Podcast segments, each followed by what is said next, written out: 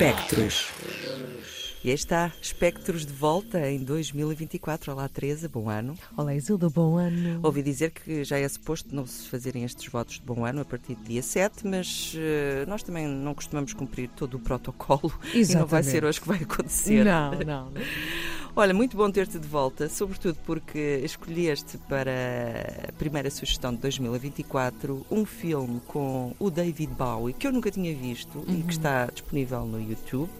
Chama-se The Image e estou atenta a tudo o que tu tenhas a dizer sobre este filme. Olha, na verdade, uh, tenho pensado bastante em David Bowie, acho, acho que muita gente Ele fez anos também. ontem. Exatamente. Fez, faria. Faria uh, 77 anos ontem e também amanhã celebra-se. Uh, a sua morte, mas mais no sentido, ou seja, é realmente uma semana muito marcada por David Bowie mas mesmo assim não, nem sequer tinha pensado nele inicialmente, tinha pensado no outro aniversário, que era de Paraia 9, que já trouxemos para aqui também para os espectros, mas não sei porque eu estava a ouvir precisamente o Black Star e a pensar no Paraia 9 e não sei como, mas fui parar este filme, que eu também não conhecia.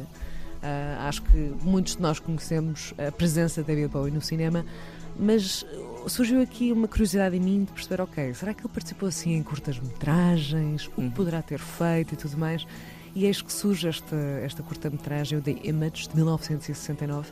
Foi a primeira vez que ele entrou num filme e posso desde já dizer que depois fui investigar um bocadinho e percebi que ele não só não se lembrava muito da experiência, como também não deve ter gostado muito, mas fomos a, ver, é um filme com claramente eh, pouca produção, pouco budget, pouco é orçamento. Também. Três dias de filmagens e diz-se que David Bowie recebeu cerca de 30 quid portanto 30 pounds, nem sei quanto é que isso seria euros. Na altura, mas 30 não... libras, se calhar era se alguma era. coisa. Mas, bom, não, não sustentaria parece, ninguém, exato, eventualmente. Exato. e, e, na verdade, ou seja, ele não está sozinho neste filme, está também Michael Byrne. E tudo isto, o, qual é que é o universo que é apresentado aqui? Ou seja, é um artista que está a pintar um retrato. E eis que nos surge uma imagem de David Bowie, muito jovem, 1969, de certa forma, eh, vamos dizer que é assim com braços abertos, como se estivesse num movimento para nos dar um abraço. E é assim que entramos neste universo. Alguém que está a pintar, está a chover lá fora, a janela parece-nos constantemente em contraplano, plano contra plano, ele a pintar, a janela, a chuva. Há qualquer coisa ali de David Bowie surge quase como se fosse um anjo, uma iluminação na pintura, e depois o lado mais um sombrio. não é? Vamos ver. e depois há todo um contexto de destruição, de negritude, a partir, por exemplo, de, do próprio contexto onde ele está a pintar, em que temos muito, muita tralha no chão, muita porcaria espalhada, do género como se estivesse quase à procura de algo que não estava a conseguir encontrar e de repente há ali qualquer coisa naquele quadro que mesmo a nós, enquanto espectadores, nos chama. Mas eis que, como estavas a dizer de certa forma, uh, David Bowie surge não só no quadro, mas também naquilo que é a vida real deste filme.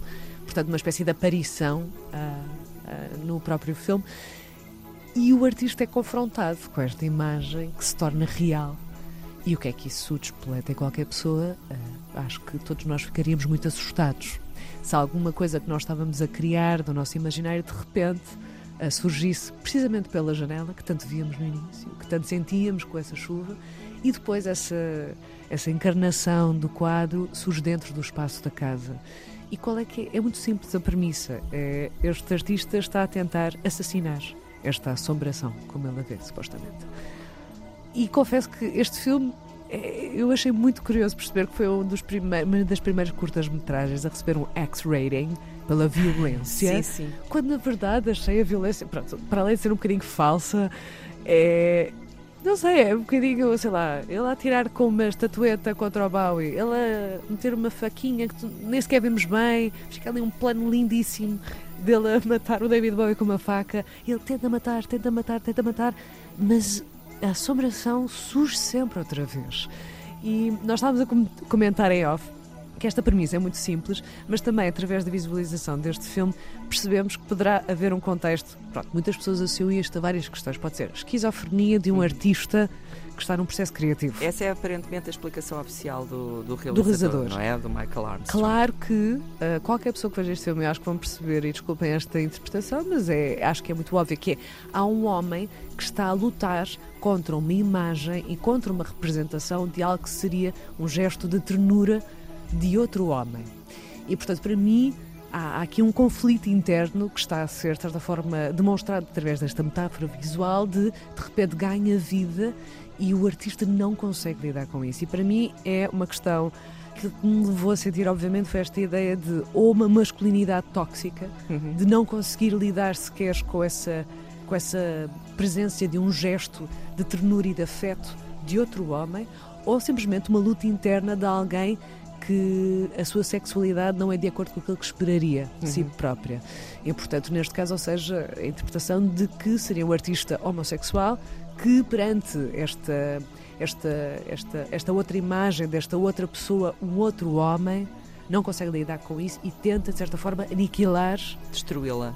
Exatamente. Também foi uma interpretação muito comum quando o filme estreou, pelo que percebi. Aliás, terá sido depois disso que o Michael Armstrong terá Sim. esclarecido que afinal era o processo criativo esquizofrénico, mas a interpretação é a interpretação. A interpretação é a interpretação e, portanto, cada um poderá tirar a interpretação que, que quiser. Eu achei particularmente interessante, considerando a, também a, a persona que uhum. era David Bowie. E os também... dois atores em questão, que Exatamente. são os dois muito bonitos. Surgir também esta questão de, ok, estás a lutar, estás provavelmente a lutar contra a tua a sexualidade, uhum. o, que é que, o que é que isso poderá levar? E a verdade é, eh, é uma luta que, não tendo fim, tendo fim, a verdade é que não há uma resolução, porque a presença não pode ser evitada. Uhum. E acho que é um bocadinho também esta ideia quase cíclica de, do ressurgimento, ou seja, a morte e volta a aparecer mais uma vez. E é muito engraçado porque a montagem é muito deste plano contra plano que reforça muito esta ideia de tu tentas uma coisa, mas depois a coisa volta a surgir.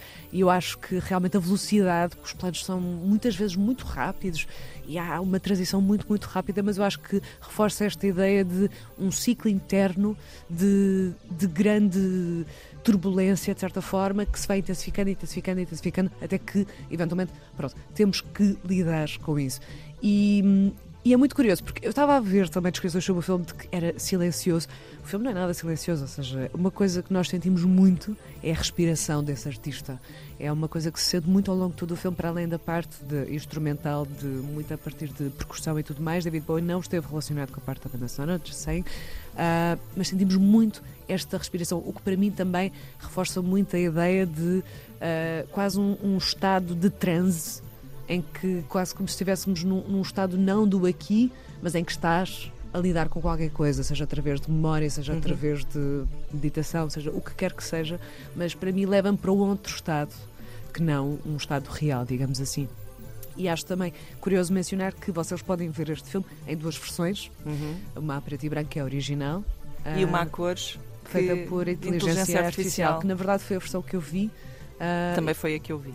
Ainda não via de, de, preto e branco, mas acho que qualquer uma das opções uh, poderá ser boa. Também dizer uma coisa aqui que é. Uh, também acho que aquilo que poderá reforçar esta ideia de lidar com algo em relação à parte da sexualidade também tem a ver com muitas das interpretações que Zizek traz. Uh... pois é, tu tens aí uma teoria toda. Não, não, ou seja, porque eu acho que, não sei se conhecem, mas uh, não sei se já viste também, que é o Pervert's Guide to Cinema.